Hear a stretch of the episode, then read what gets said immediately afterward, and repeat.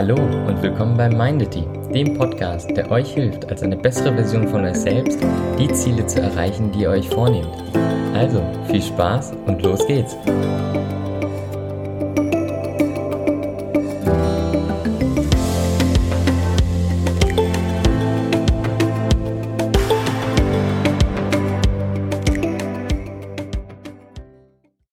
Hey, schön, dass du eingeschaltet hast. Ich habe etwas Besonderes mit dir vor. Heute soll es mal um ein Buch gehen. Das heißt, ich stelle dir ein Buch vor und die wichtigsten Erkenntnisse aus diesem Buch. Und so kannst du an sich in kurzer Zeit die wichtigsten Dinge aus, ja, jeweils einem Buch für dich mitnehmen. Das Buch, äh, was ich dir heute vorstelle, das habe ich gelesen vor circa zwei Jahren, hat mich seitdem recht regelmäßig begleitet. Ich finde das Buch echt klasse und es ist wirklich so ein Must-Read-Book für jeden, der sich mit Persönlichkeitsentwicklung auseinandersetzen will. Das Buch heißt The Seven Habits of Highly Effective People von Stephen R. Covey. Also hol dir was zu schreiben und los geht's. Das Buch ist schon etwas älter.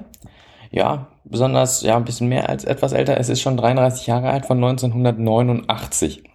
Da hat Stephen R. Covey das Buch geschrieben und versuchte damit an sich, es den Leuten einfacher zu machen, produktiver zu sein, einfacher Ziele zu setzen, besser zu kommunizieren und auch besser zu führen.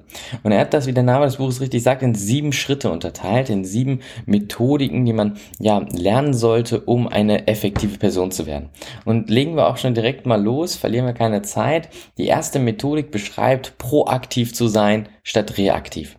Für ihn bedeutet Proaktivität etwas Besonderes. Das ist für ihn nicht nur die Fähigkeit, von sich aus auf Dinge zuzugehen, von sich aus zu hinterfragen, sondern Proaktivität bedeutet für ihn auch, Verantwortung zu übernehmen. Bedeutet für ihn zu verstehen, dass man Einfluss nehmen kann. Das ist etwas ziemlich Fundamentales zu glauben, okay, alles, was ich mache, hat einen Einfluss und ich entscheide, was ich mache. Das heißt, ich kann Einfluss nehmen. Dieser, dieser fundamentale Satz basiert auf seiner ersten Methodik, dass man proaktiv sein soll. Weil ein proaktiver Mensch, der versteht, dass er Einfluss nehmen kann auf die Welt, sollte dann diesen Einfluss nehmen und dann auch entsprechend die Verantwortung für sein Handeln tragen. Reaktive Menschen, also das genaue Gegenteil, glauben, sie können eh keinen Einfluss nehmen und somit ist das Leben an den Dingen schuld, die reaktiven Menschen passieren.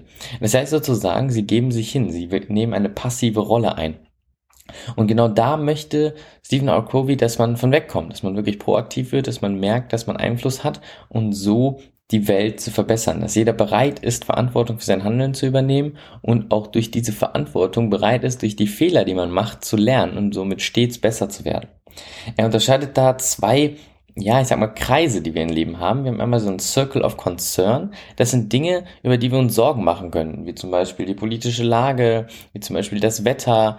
Das sind aber Dinge, die wir jetzt nicht unbedingt direkt beeinflussen können, wenn überhaupt indirekt oder im Falle des Wetters gar nichts. Und dann gibt es den Circle of Influence. Das ist an sich der Kreis, den wir beeinflussen können. Das ist zum Beispiel das, die Art und Weise, wie wir kommunizieren, die Art und Weise, wie wir auftreten. Und ähm, er beschreibt diese unterschiedlichen Kreise in unserem Leben und unsere Einflussmöglichkeiten darauf und wie wir proaktiv dort agieren können. Kommen wir zur zweiten Regel. Da geht es darum, dass Stephen R. Covey beschreibt, dass man immer auch ans Ende denken sollte, bevor man loslegt. Das heißt, bei allem, was man macht, soll man sich das Endergebnis vorstellen. Und das am besten so detailliert, wie es nur geht. Es geht nicht darum, dass diese, diese Vorstellung, die man dann hat, ja, zutreffen muss, sondern es geht darum, dass man an sich schon ja, ein, sich ein Ergebnis ausdenkt, damit man eine Richtung hat.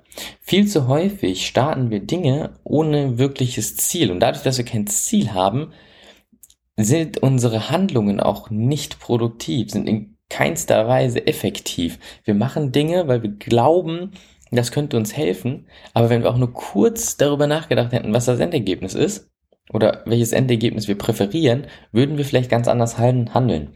Das heißt, was er sagt, ist es, dass man lieber eine Sache einmal im Kopf macht und dann einmal in echt, als direkt ohne Plan loszulegen. Der beschreibt das ähm, sehr schön mit ähm, dem Bau eines Hauses. Ein Haus wird ja nicht einfach gebaut. Man fängt ja nicht an, einfach Steine aufeinander ähm, zu stapeln, sondern man überlegt sich erst, wie das Haus aussieht, wie die Räume aussehen, also an sich die Arbeit des Architekten und dann baut man es. Und wir sollten mit derselben Herangehensweise an all unsere Ziele herantreten. Kommen wir zur dritten Methodik. Das ist, dass man seine äh, Prioritäten einplanen soll und nicht ähm, genau andersherum. Also nicht sozusagen, man soll seine Prioritäten, Prioritäten nehmen und für diese Prioritäten planen und nicht genau andersherum, dass man einen Plan hat und hofft, dass die Prioritäten da drin reinpassen. Viel zu häufig leben wir ja das Leben, wissen eigentlich, was uns wichtig ist, sind zum Beispiel Familie, Gesundheit, aber wir machen erst die Dinge, die an sich nicht unsere Priorität sind und hoffen dann noch genug Zeit zu haben für die Prioritäten.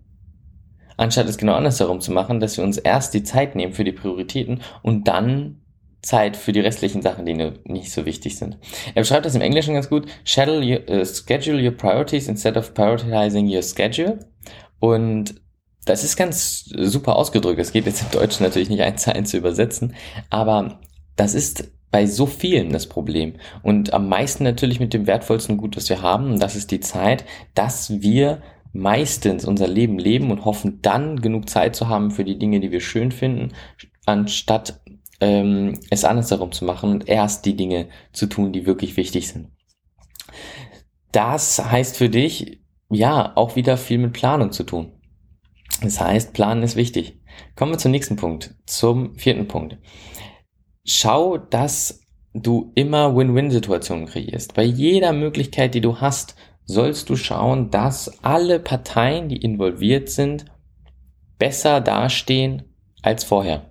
Wenn du es nämlich schaffst, an sich solche Synergieeffekte zu schaffen, dass alle, die involviert sind, besser dastehen, dann wirst du unglaubliche Wachstüme, Wachst, Wachstüme, ich weiß gar nicht, ob das der Plural ist, einen unglaublichen Wachstum wahrnehmen, nämlich dadurch, dass es allen besser geht als vorher, zum Beispiel nach einer Verhandlung um ähm, eine Dienstleistung, sind die Partner ja natürlich gewollt, besser und mehr mit dir zu arbeiten. Und das ist an sich eine exponentielle Schraube nach oben. Das heißt, versuche niemals Win-Lose-Situationen zu kreieren, wo du der einzige Gewinner bist und alle anderen verloren haben, sondern versuche immer, egal wie du es machst, durch Perspektivwechsel, durch, ähm, ich sag mal, eine viel weitere Betrachtung der Situation, Verhandlungen zu kreieren, in denen alle als Gewinner hervorgehen. Kommen wir zum fünften Punkt. Das geht auch sehr in die Richtung ähm, vom Buch von Dale Carnegie, wie man Freunde gewinnt. Versuche erst zu verstehen, bevor du verstanden wirst. Also an sich, try to understand others first so they can understand you. Die eine Aufgabe ist es, wirklich aufrichtig zuzuhören. Das ist eine Fähigkeit, die, äh, die unterschätzen wir komplett weil es so banal wirkt, aber in der heutigen Zeit gibt es viel zu wenig Leute, die noch wirklich richtig aufrichtig zuhören können und einen nicht unterbrechen und nicht die klassischen drei Fehler des Zuhörens machen. Ich habe da auch schon eine Folge zu aufgenommen, also schau mal rein. Ähm, die wirst du auf jeden Fall finden. Es geht um ähm, genau an sich um Kommunikation, wie man richtig zuhört.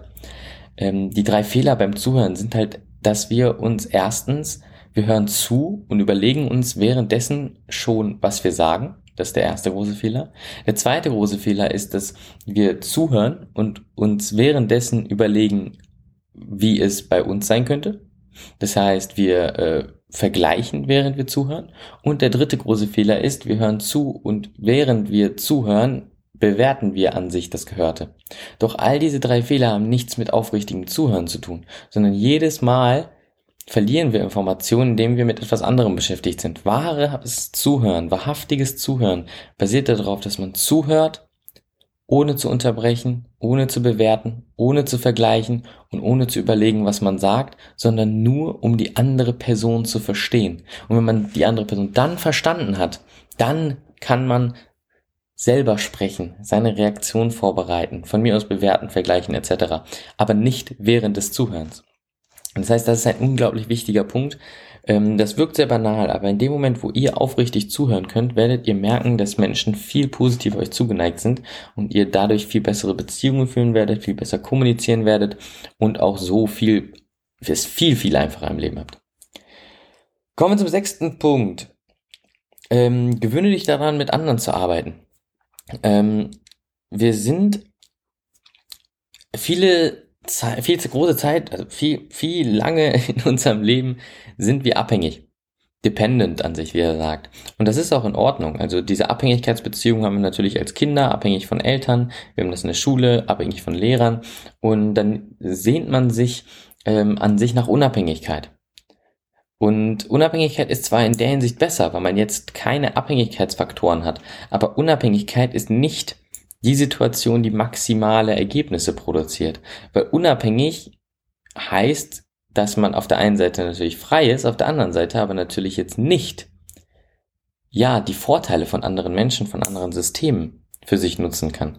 Das heißt, unabhängig ist auch nicht die beste Möglichkeit. Wenn Sie fragen, okay, was ist es? Und er beschreibt es als interdependent, also ja, an sich die Zwischenposition. Du bist unabhängig in deiner, ähm, in deinen Entscheidungen, aber du suchst strategische Partner, um mit denen exponentielle Resultate zu schaffen.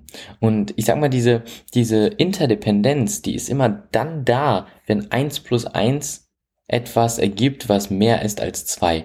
Und das dieser Satz hat, mich, hat sich bei mir eingebrannt. Das ist an sich das, was du halt auch immer versuchen solltest zu kreieren, Situationen, in dem die, die Summe von eurer Arbeitsleistung größer ist als die Arbeitsleistung einfach zu addieren. Dass ihr zusammen etwas Größeres produzieren könnt, was viel Größeres, etwas, etwas exponentiell Größeres, als ihr im Einzelnen jemals tun könntet.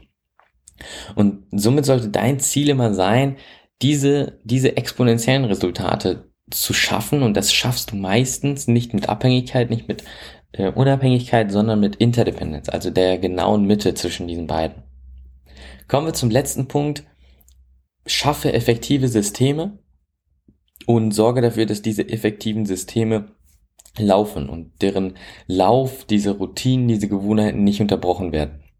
Du sollst wirklich selber zum Architekt deiner Gewohnheiten werden, zum Architekt deines Lebens werden und so effektive ähm, Systeme schaffen. Und das Wichtigste für diese effektiven Systeme ist es, dass du dir, dass du diese Systeme erhältst, dass du diese Systeme nicht loslässt, dass du diese Systeme nicht verlierst. Er beschreibt das dann auch mit äh, Sharpening the Saw, also dass du ähm, diese Systeme, dass die balanciert sein müssen. Das heißt, du kannst nicht, ich sage mal, ein System haben, wo du nur perfekt arbeitest, aber du hast kein System, um ähm, richtig entspannen zu können. Und das sorgt an sich dafür, dass das System ja nicht langfristig ja, erhaltbar sein kann. Du wirst irgendwann Burnout erleiden und dann geht es halt darum, okay, wie kannst du es schaffen, ich sag mal, so ein System fürs Leben zu bauen. Und da gehört natürlich zu, dass du dich um dich selbst kümmerst. Er sagt damit, ähm, dass es dir in vier Bereichen gut gehen muss. Einmal physisch, einmal spirituell, die muss es geistig gut gehen und die muss es sozial gut gehen. Und es ist deine Aufgabe ist, all diese vier Bereiche in deinem Alltag zu bedienen. Du darfst keine davon auslassen, weil wenn du eine davon auslässt, hat hat es entsprechend, ja, ich sag mal, des Bereiches in seinen entsprechenden Folgen. Und deswegen betrachte all diese vier. Es ist wichtig, dass du ein ausbalanciertes System baust, was es dir ermöglicht, effektiv zu sein. Ohne dass du wichtige Bereiche deines Lebens vernachlässigt. Ich hoffe, du konntest was mitnehmen. Das war an sich meine kurze Zusammenfassung von Seven Habits of Highly Effective People. Ähm, wenn dir dieses Format gefällt, dass ich Bücher zusammenfasse, die ich gelesen habe, dann sag gerne Bescheid. Und dann wird es häufiger so Folgen geben. Bis zum nächsten Mal. Ciao.